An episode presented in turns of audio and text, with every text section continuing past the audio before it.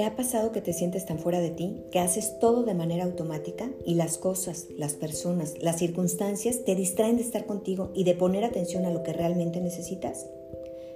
Sé que ya has escuchado esto antes, pero recuerda que Dios nos está regalando momentos. Aprovecha y vive esos instantes. Detente y no te dejes llevar por los estados de ánimo. Reconócelos, identifícalos. Pero no te quedes ahí. Date la oportunidad de descubrir las bendiciones que te rodean. Dios dice, aunque pase por las aguas, yo estaré contigo.